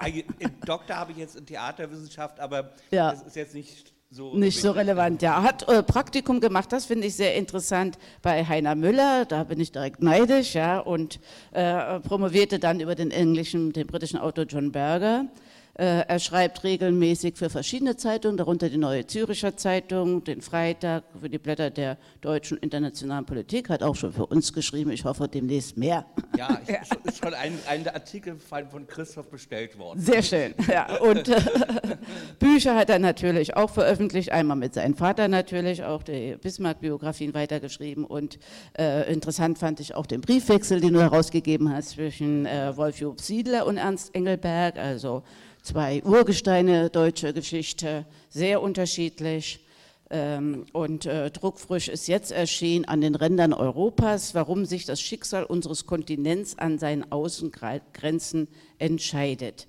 Ja, jetzt äh, sind wir gespannt auf ja, also Bei, bei mir, also ich muss erst mal sagen, diese Form der Veranstaltung habe ich überhaupt gar nicht gewusst. Mir wurde, äh, deshalb äh, muss ich jetzt wirklich ein bisschen improvisieren. Und ich bin nicht, als ich hierher gekommen bin, ähm, sagte man mir, ja, der Mario Kessler, der ist krank, der konnte seinen Vortrag ähm, nicht halten. Und eigentlich war ich eingeladen zu einer lockeren Podiumsdiskussionsrunde, der ein bisschen über Heiner Müller ergänzt ähm, die, äh, das Referat von Mario Kessler, was ich etwa weiß, weil wir es in zwei Tagen in der Rosa-Luxemburg, wenn Mario wieder gesund ist, zusammen mit dem Liedermacher Wenzel und anderen auch vorstellen über die Remigranten. Ich kenne natürlich auch die Publikation von Mario. Also er wollte erläutern, äh, wie eben die Leute nach 45 zurückgekehrt äh, äh, sind, äh, unter anderem Brecht, äh, Anna Segers, manchmal auch mit sehr Zweifeln, wie es mit Deutschland äh, äh, weitergeht. Also bei Brecht findet man beim Buko, in Buko so ein Notat, wo er sich überlegt, kurz vor seinem Tode, unten sind die Assistenten in seinem Haus, vor zehn Jahren hätten die mich alle verhaftet, wenn sie, wenn sie gewusst hätten, dass ich hier oben sitze. Äh, diese, diese Zwiespalt, natürlich auch der Zwiespalt mit dem Stalinismus, dass aber trotzdem die, ähm, die Hoffnung, dass man eine andere, eine nachkapitalistische Welt errichten kann, die also gerade bei Intellektuellen sehr stark war, gerade die, die äh, in die DDR kamen, die anderen konnten ja nach Westdeutschland gehen oder nach Westberlin. Äh, diese Hoffnung wurde natürlich grau. Eben, äh, das war schon in 50er Jahren, äh, begann das schon. Äh, da soll ich dann praktisch, jetzt fängt die, der eigentliche Teil von mir an, wo ich dann kurz beleuchten äh, sollte oder möchte, die Situation ähm, in Leipzig, wo der, ähm, der, Ernst Bloch, also da war auch mein Vater Prof, da war aber bekannter war natürlich Hans Mayer oder ähm, Ernst Bloch, der wahrscheinlich das einzige ähm, philosophische Werk geschrieben hat, das in der DDR geschrieben worden ist, obwohl es Notaten noch früher vor der DDR gab, das Prinzip Hoffnung. Und dieses Prinzip Hoffnung, äh, das war fundamental und dieses Prinzip Hoffnung erlo äh, erlosch äh, eigentlich in den 80er Jahren. Und hier komme ich dann zu, zu der Sache mit Heiner Müller zusammen, der also, äh, als er Mitte der 80er Jahre den Büchnerpreis bekommen hat, eben äh, diese berühmte Rede hielt, die Wunde Wojcek, wo es ihm auch darum ging, dass ähm, äh, diese Hoffnung eben nicht mehr äh, existiert oder Stein geworden ist. Deshalb die berühmte Formulierung, dass die Mauer das Stalins Monument für äh, Rosa Luxemburg ähm, äh, ist. Also diese Hoffnung war vorbei. Er hat dann nur noch die Hoffnung äh, in der dritten Welt gesehen und hier kommt dann, äh, ist dann diese äh, Rede, dass am 4. November 1989 dann die große Demonstration oder Kundgebung ähm, äh, auf dem Alexanderplatz, wo Müller, ähm, glaube ich, zum ersten Mal richtig ausgepfiffen worden, obwohl er die einzige realistische Rede erhielt. Ihm war natürlich klar, die Grenze, die Mauer war noch nicht offen, aber die Grenze in Ungarn war offen, dass die DDR vorbei ist. Und äh, er verlas einen Aufruf zur Gründung unabhängiger Gewerkschaften, weil er sagte, jetzt wird äh, demnächst der Kapitalismus hier Einzug halten. Jetzt gründet äh, unabhängige Gewerkschaften. Am 10. November, also einen Tag nach dem Mauerfall, flog er nach New York und äh, dort hielt er dann, wurde er natürlich sofort zum Mauerfall befragt und dort hielt er ein ähm, Interview, wo er sagte, ja, äh, 100, äh, der, der 70-jährige Versuch, Marx zu widerlegen, ist gescheitert. Ein Sozialismus ohne bürgerliche Freiheiten kann es nicht geben. Und die DDR ist beendet. Und diese Enttäuschung, das war natürlich auch überspitzt gesagt, diese Enttäuschung, in dieser Enttäuschung muss man auch, was Peter du erwähnt hast, dieser, die, äh, den Stefan Heim sehen. Der hat natürlich, der wurde am 4. November, das ist der ähm, irgendwie, das ist der, äh, also der Nestor unserer Bewegung, der, äh, groß angekündigt. Und äh, als diese Hoffnung äh, äh, zerstob, das war ja auch seine Hoffnung, warum aus Amerika in die DDR gekommen ist, da kommt diese Anmerkung, äh, die DDR ist nur eine Fußnote der Geschichte. Das ist eigentlich diese Hoffnungsstruktur, die, äh, ohne, die, ohne diese Vorgeschichte kann man diese, diese Sache, glaube ich, äh, Fußnote der Geschichte gar nicht ähm, verstehen.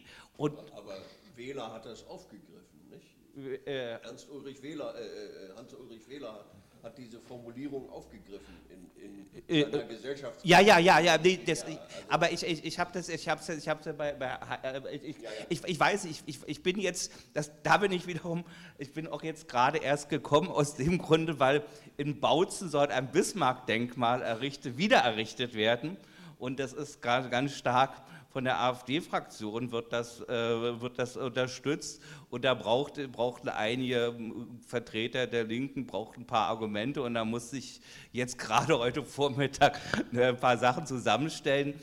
Aber zurück ähm, zur DDR. Hier ähm, würde ich noch mal einen Aspekt, äh, äh, eine Fragestellung machen, ähm, auch was du, äh, Peter, äh, sagtest, äh, dass natürlich die DDR durch die Abtrennung der Ostgebiete eigentlich äh, eine Struktur hatte, die äh, kaum überlebensfähig war, wenn äh, der, der, der, große Meister in der Sowjetunion zusammenbricht.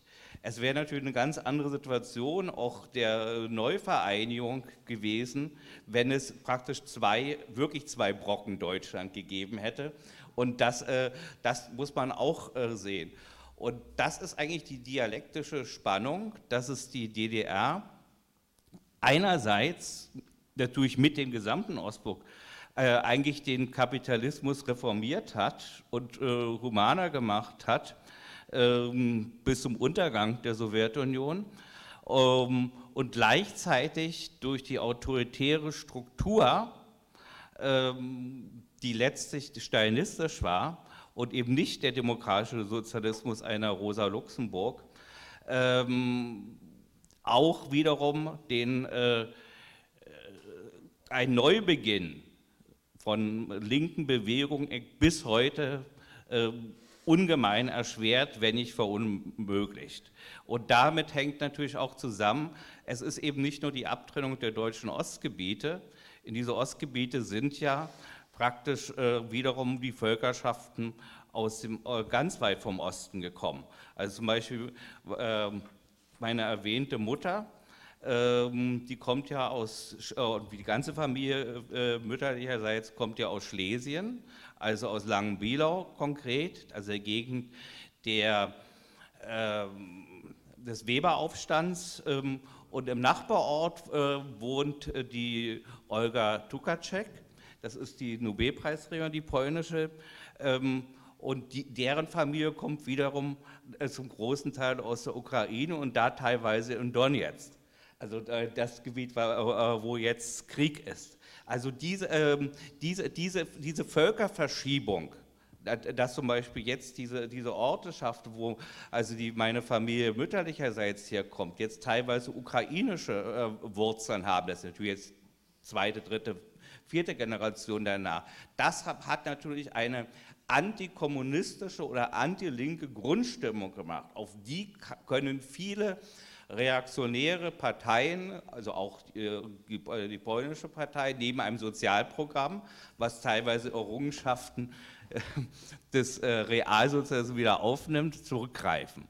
Und das macht die, diese ambivalente äh, Erbe der DDR, dass sie einerseits äh, eine Hoffnungsstruktur entwickelt hat, aber gleichzeitig durch ihre äh, autoritär-stalinistische Grundlage ähm, linke Bewegungen für sehr, sehr lange Zeit in Deutschland zerstört hat.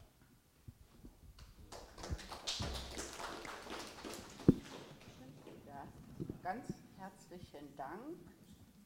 War das jetzt das kaputte? Was war das kaputte? Ja, jetzt geht's. Wir haben hier nämlich eines, was total kaputt ist und die anderen Mikrofone, da schätze ich mal, die sind so ähm, ökologisch bewusst sensibel. Ja, die schalten sich automatisch nach einer längeren Pause aus. Oder Batteriemangel, ja. Ja, ganz herzlichen Dank. Anschließend hier an Achim Engelberg würde ich vielleicht fragen, äh, erst einmal, oder nein, wir fangen doch anders an, wir fangen doch nochmal von vorne an. Und zwar, äh, ja, Peter Brandt in der äh, Bundesrepublik, oder auch Holger Dietrich-Stahl, in der Bundesrepublik soll es 300 äh, Wissenschaftler gegeben haben, deren Gegenstand die DDR war. Nach der Vereinigung haben wir einen richtigen Forschungsboom erlebt. Ja. Hans-Peter Schwarz war das, glaube ich, der von Bonanza historiografischer Forschung sprach. Die DDR nannte er als Bonanza der historiografischen Forschung. Und äh, ich hatte sogar den Eindruck, dass viele, die vorher sich mit, weiß ich nicht, äh, alte Geschichte oder auch frühe Neuzeit beschäftigt haben, auf einmal umsattelten auf DDR-Geschichte. Ich weiß gar nicht, wie viele DDR-Historiker äh, im Lande unterwegs waren aber natürlich vor allem eben auch westdeutscher Provenienz. Warum ist aber trotzdem immer noch die DDR-Geschichte bis heute, 30 Jahre danach, nachdem sie untergegangen ist, eine Streitgeschichte? Äh, ich meine, äh, wir sind ja jetzt doch schon, haben uns weit davon entfernt und von diesem Wort vom Ende der Geschichte, was Fukuyama prägte, redet heute keiner ernsthaft mehr. Also diese, ich konnte es noch verstehen, Anfang der 90er Jahre, dass man da eben beweisen wollte anhand der Sezierung der DDR, dass äh, eben letztendlich mit dem ganzen Kollaps des Staatssozialismus im Prinzip der Kapitalismus doch das überlegendere System ist. Aber jetzt 30 Jahre danach, wo augenscheinlich ist, dass auch dieses System an seine Grenzen gestoßen ist, und zwar nicht nur durch die Aktion der jungen Leute Friday for Future, sondern auch schon mit der Finanzkrise. Äh, warum ist es immer noch nicht möglich, vorurteilsfrei, was zum Beispiel Ernst Richter auch schon 64 forderte, als die neue Ostpolitik langsam erst aufkeimt, dem Entstehen war, vorurteilsfrei zu äh, behandeln und sich damit zu befassen, aufzuarbeiten? Naja, äh, das kann ich ja nur unterstreichen. Die, äh, ich bin ja nicht irgendein offizieller Vertreter von irgendetwas, schon gar nicht von irgendeiner Mehrheitsrichtung. Das Interessante, äh, was man beobachten konnte, nachdem durch, durchaus im Laufe der Jahrzehnte die Beschäftigung mit der DDR nüchterner wurde in der Bundesrepublik, auch aus Eigeninteresse, weil die Leute irgendwann ja auch merkten, das lohnt nicht äh, jetzt nur Propaganda äh, zu machen oder mit irgendwelchen Klischees zu hantieren, ähm, äh, ist, war dann schnell festzustellen, dass ähm, wenn ich jetzt von, mal von der, von der Geschichtswissenschaft spreche, äh, dem Fach,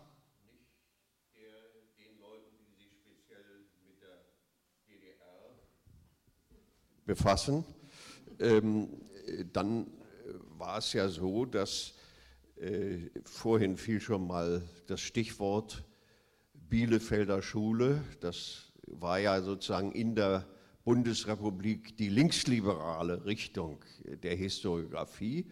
Äh, äh, dort hat man sich aber mit, mit Ausnahmen, äh, ich,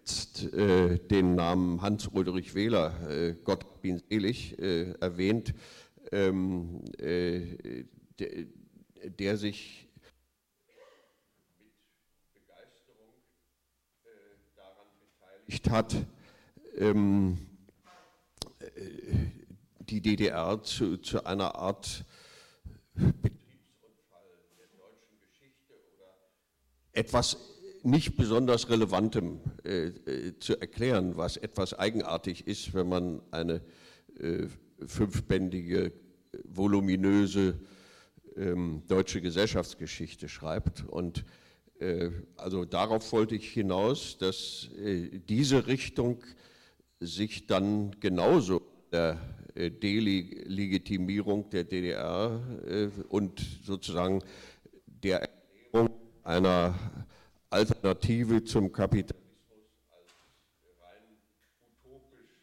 erledigt, politisch erledigt äh, dargestellt hat.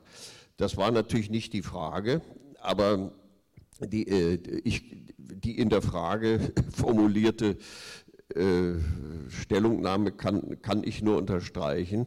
Ähm, wobei mein Eindruck ist, dass wir jetzt auch wieder eine gewisse Tendenz zur Nüchternheit, ich will es mal so formulieren, ja, ähm, Nüchternheit äh, haben. Man muss mal gucken, wie die nächsten äh, zehn Jahre sich in der Hinsicht ähm, entwickeln. Äh, ich will mal die Diskussionsleitung fragen, ob ich die Gelegenheit benutzen darf, noch zwei, drei Gesichtspunkte anzuführen, die jetzt nicht gefragt waren, ähm, die noch nicht so direkt zur Sprache gekommen sind. Ähm, äh, das, ich mache es nur stichwortartig, weil ich finde, dass, dass das in die Diskussion reingehört. Das eine ist die Feststellung, dass die Doppelstaatlichkeit maßgeblich auch zu tun hat, äh, ist Stichwort viel, viel vorhin schon mal, oder dass es da einen Zusammenhang gibt, nicht, nicht ursächlich, einen Zusammenhang gibt zwischen der Doppelstaatlichkeit und der Spaltung der deutschen Arbeiterbewegung. Ähm, das ist mal so formuliert worden, ich glaube, es war Günter Gauss, der gesagt hat, man muss sich das so vorstellen, äh, dass es gibt ja in, in manchen westlichen Ländern große kommunistische Parteien und äh, die, die DDR war eben der ausgegliederte Staat des deutschen Kommunismus. Das ist natürlich etwas sehr vereinfacht, aber interessant ist, dass tatsächlich die, die Gründung der SED unter den, in den Formen und in der Weise, wie es geschah, es gab ja tatsächlich zunächst mal eine breite Strömung hin zur Vereinigung, dass so wie es dann praktiziert wurde, das gewissermaßen zu einer geografischen Bereinigung der, dieser Spaltung geführt hat, sodass ähm, die Sozialdemokratie äh, im Osten aufgesogen, dann auch nach und nach ausgeschaltet wurde innerhalb der SED und umgekehrt äh, die, die, die kommunistische Partei äh, völlig, also schrittweise, völlig marginalisiert wurde äh, bis zu ihrem Verbot. äh, also gewissermaßen die Sozialdemokratie zur, faktisch zur Einheitspartei der Arbeiterbewegung wurde. Ähm, also Zusammen, dieser Zusammenhang ist wichtig, äh, auch wenn wir jetzt darüber nachdenken, wie man aus, jetzt aus progressiver Perspektive ähm, das, was es gibt an gesellschaftlicher Spaltung nach wie vor, trotz staatlicher Einheit, wie man das äh, überwinden bzw. bearbeiten könnte. Zweiter Stichwort, ähm, ich denke, man sollte doch nochmal unterstreichen, äh, es ist gar keine Frage, also äh, vieles, was gesagt wurde, war, war äh, allgemein, also nicht allgemein akzeptiert, aber auch bei vielen Kritikern der DDR akzeptiert ähm, als, als Fortschritt, als Errungenschaft. Ähm, gescheitert ist, ist die DDR letztlich im ökonomischen Bereich und die da äh, gab es eben auch andere Entwicklungen zwischendurch. Wenn wir an die 60er Jahre denken, an, an das neue ökonomische System der Planung und Leitung, was dann abgebrochen wurde, äh, sowohl wegen Widerständen im SED-Apparat und, und wegen sowjetischer äh, Bedenken, ähm, äh, denn das hätte die, auch die politischen Leitungsstrukturen äh, in Frage gestellt. Ähm, also letzten Endes kann man ja für alle äh, diese Staaten, also des sowjetischen Typs, sage ich jetzt mal, feststellen, dass sie ziemlich erfolgreich waren äh, beim, bei der Industrialisierung zurückgebliebener Länder. Also wenn wir jetzt mal nicht Deutschland nehmen, sondern und da war es dann eben die Wiederaufbauleistung. Also sozusagen, was jetzt das Nachholende betraf, äh, ziemlich erfolgreich. Äh, aber was nicht funktioniert hat, war der Übergang vom extensiven zum intensiven Wachstum äh, bis hin zu, zum Versagen in der Mikroelektronik. Also das ist ja etwas, worüber man nachdenken muss, äh, was jetzt nicht alleine, wo man sagen kann, naja, die anderen, die haben halt uns totgerüstet oder so, was übrigens auch stimmt, aber das ist nur ein Teil der Sache. So, jetzt höre ich mal auf. Die DDR sollte ja sogar Flugzeuge und U-Boote bauen für die Sowjetunion, was natürlich alles illusorisch war und die Kräfte absolut überstiegen hat. Äh, ich würde aber jetzt mal gern, weil vorhin viel Bielefelder Schule, ähm, ich würde doch mal auf die Historiografie zurückkommen. Äh, und zwar, also dann nehme ich erstmal, fange ich erstmal mit einem Zitat an. Ja, Jens Hüttmann schreibt in seinem Buch, 2008 erschienen, schon von einer längeren Zeit, äh, von der Bundesstiftung Aufarbeitung ist er, und das Buch heißt DDR-Geschichte und ihre Forscher. Da schreibt er, trotz ihrer Anstrengungen litten die DDR-Forscher sowohl innerwissenschaftlich als auch in der westdeutschen Öffentlichkeit unter Anerkennungsproblemen. Äh, und dann, äh, ja, also die Abwertung wissenschaftlicher Leistung oder Negierung wissenschaftlicher Kompetenz, was hier schon öfters die Rede war, mit der Abwertung auch von Lebensbiografien und Leistungen auch im volkseigenen Kombinat oder volkseigenen Betrieb.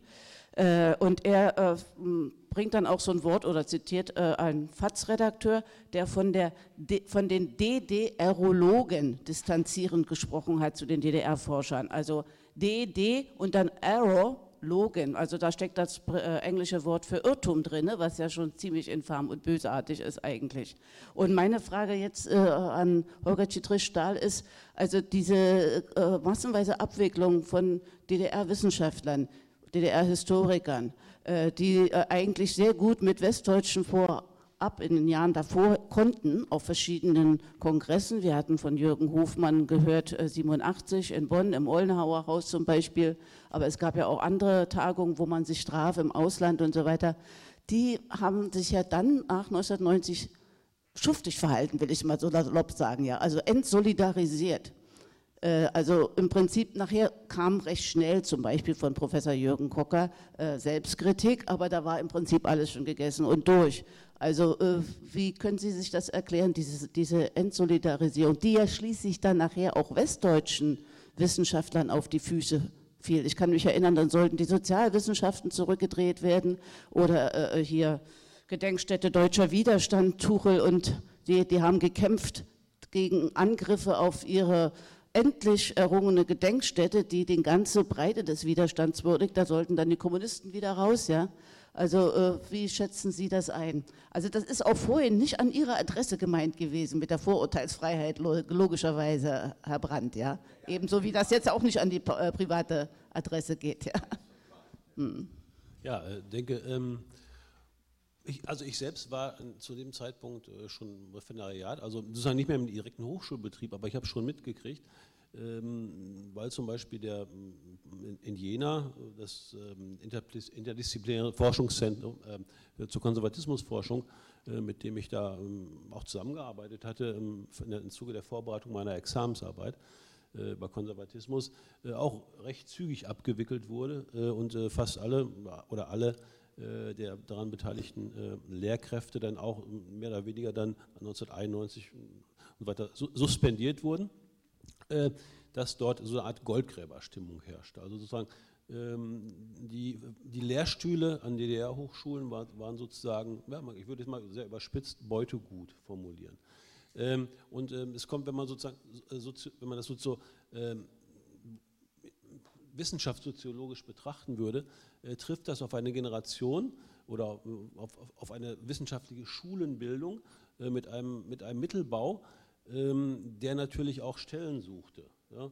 Ähm, das, das System vorher, in den 80er Jahren, das Universitätssystem in den westdeutschen Hochschulen ist ja auch abgespeckt worden. Ich weiß, wir, hatten, wir haben damals auch gegen viele KW-Vermerke von Stellen gekämpft. Äh, also künftig wegfallende äh, Dozentenstellen und so weiter oder Professor, äh, Lehrstühle, um das sozusagen schon marktkonformer zu gestalten. Man hat es damals nicht so ausgedrückt, aber der, der, der, der Grundgedanke war eben da auch schon ähm, durchaus neoliberal eingefärbt. So, und diese Generation ähm, von Mittelbau-Kolleginnen und Kollegen ähm, ist dann natürlich jetzt in der Situation, dort auch in die Startlöcher kommen zu können. Ähm, und dann trifft das zusammen eben auf diese ganze Delegitimierung, äh, die dort auch politisch praktiziert und gewollt äh, wurde, äh, wo dann auch gleichgesetzt wurde, sozusagen die Kritik am politischen System der DDR mit dem, mit dem wissenschaftlichen Arbeiten der, der, der Kolleginnen und Kollegen an den Hochschulen, also sozusagen alles in einen Topf geworfen wurde, ohne einmal hinzugucken und Generalverdacht, Generalvorwurf im Grunde reichte, um da auch sozusagen ähm, die berufliche Karriere an ihr Ende gehen zu sehen. Äh, und äh, dass da jemand äh, wie Jürgen Kocker, den ich aus Bielefeld natürlich auch in Bielefeld auch erlebt habe, dann irgendwann mal Selbstkritik übte, ist nett, aber auch, ähm, auch er gehört sicher mit, mit, mit seinem Mitarbeiterstab, Wähler, Wähler sogar noch viel mehr, zu den Profiteuren dieser Entwicklung. Also das war ähm, eine, ja, der Entwicklung, also das eben eine, eine Tendenz äh, der Übernahme äh, sozusagen geistiger, geistiger Kapazitäten äh, zur ähm, ja, Formierung äh, eines Teils einer neuen äh, Wissenschaftselite, um die Deutungshoheit auf lange Sicht ähm, über solche Prozesse gewinnen zu können. Da fällt mir auch ein Zitat von Hans-Peter Schwarz ein, der eben schon erwähnt worden ist. Der Geschichtsmythos ist ein, eine Waffe, die der Historiker unentwegt handhaben kann, oder, oder, oder der Historiker der Politiker unentwegt handhaben kann. Äh, und sozusagen diese Deutungshoheit ist über diese Dinge auch hergestellt worden oder sollte hergestellt äh, werden. Und wir erleben es ja. Das öffentlich vermittelte DDR-Bild ist ja genau das, äh, was sozusagen seine Wurzeln in, in, dieser, in dieser Zeittendenz hat und dem Umgang auch mit, den, daran, mit dem ja, mit dem auch unseligen, sage ich mal, Umgang auch mit den, mit den Kolleginnen und Kollegen, die darunter zu leiden hatten, weil ihre beruflichen Perspektiven äh, damit beendet waren. Und äh, ich denke, das ist ein dunkles Kapitel, auch das gehört irgendwann nochmal wissenschaftlich äh, gründlich aufgearbeitet. Äh, und dann wird, sich auch sicherlich über Interessen äh, noch viel mehr sagen lassen, als so das, was ich eben mal sozusagen als, als, als ein Hauptinteresse oder als ein oder zwei Hauptinteressen vermutet habe. Ja, ich hatte mich auch dazu nochmal äh, zu Wort gemeldet. Es betraf ja nicht nur die Historiker und die Soziologen. Äh, ich habe das ja selber erlebt mit äh, Professor Ernst Luther, wie er abgewickelt wurde, beziehungsweise unser ganzer Lehrstuhl. Wir hatten also schon seit 1987 einen Lehrstuhl für medizinische Ethik, der interessanterweise in der Wissenschaftsgeschichte der BRD nie auftaucht. Da geht es immer erst 92 äh, mit einem westdeutschen Lehrstuhl los. Äh, und die Abwicklung äh, bei uns verlief folgendermaßen.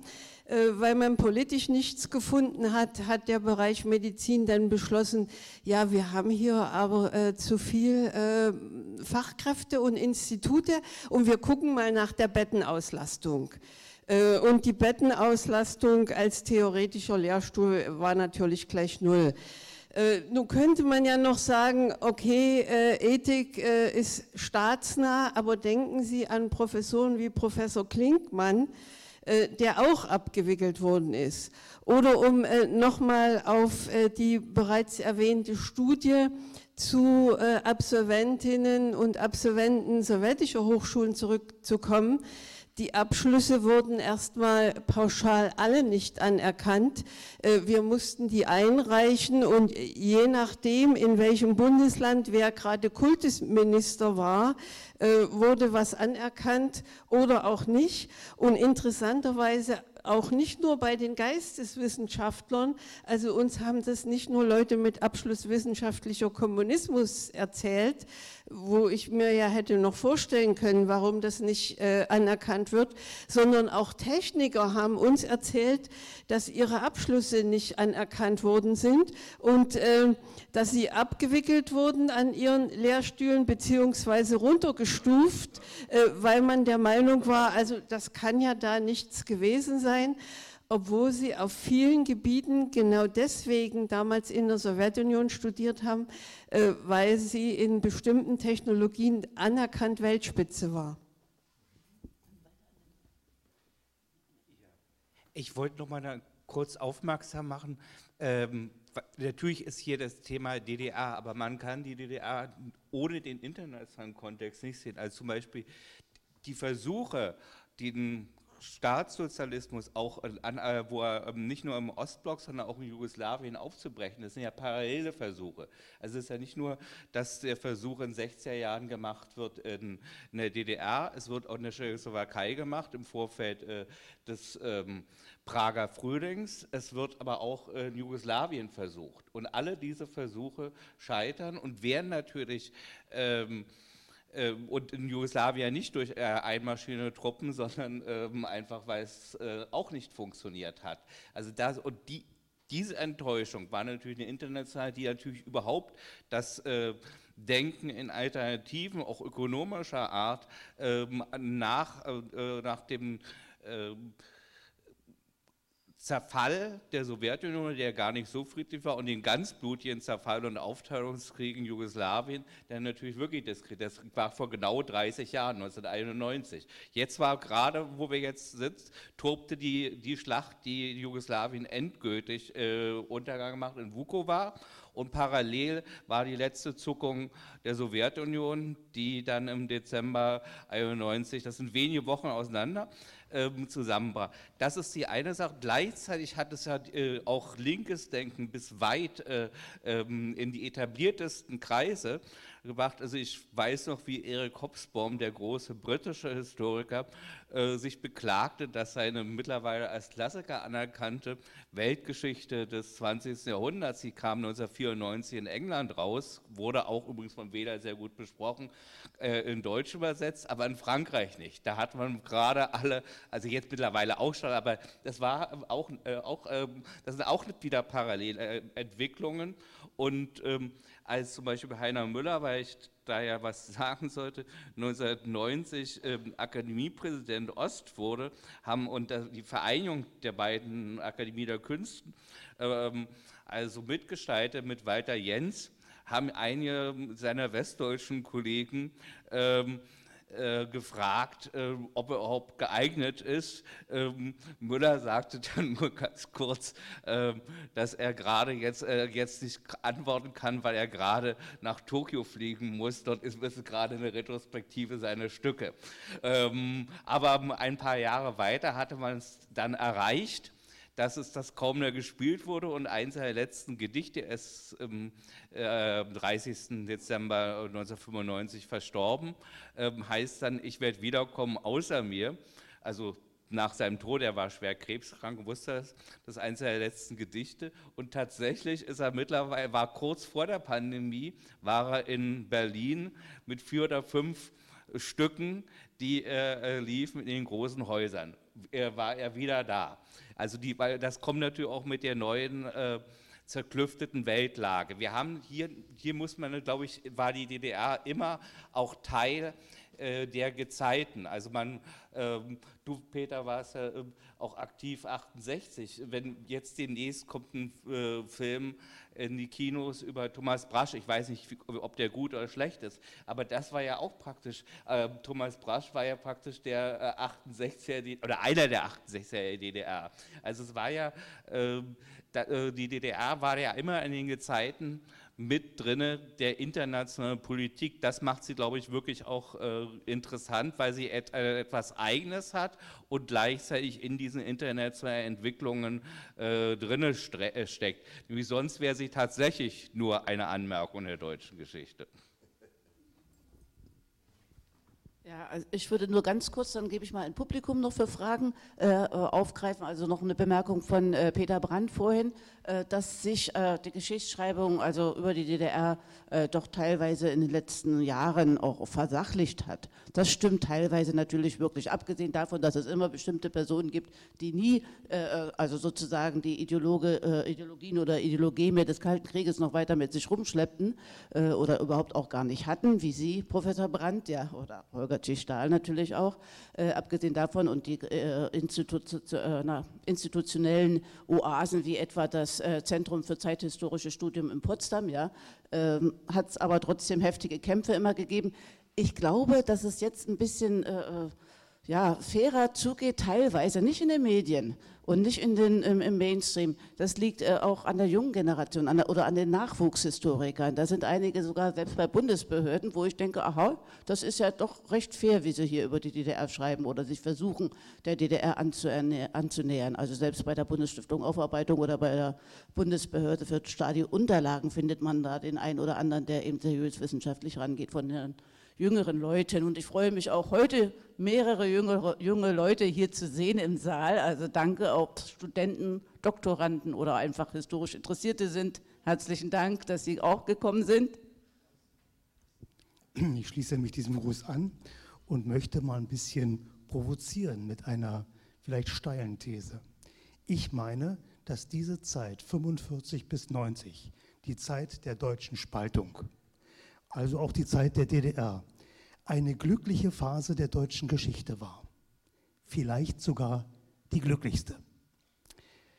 Ich beschäftige mich jetzt mit dem Thema, ähm, haben Menschen dort Unglück gehabt? Natürlich haben in den glücklichen Phasen der französischen Geschichte nicht alle Franzosen Glück gehabt. Das wäre ein absurdes Kriterium. Aber warum nenne ich die Zeit bis 1990 eine glückliche, vielleicht sogar die glücklichste? Erstens, aus drei Gründen. Erstens, wir haben niemanden überfallen in dieser Zeit und wir wurden nicht überfallen. Das unterschied diese Phase von der davor und danach.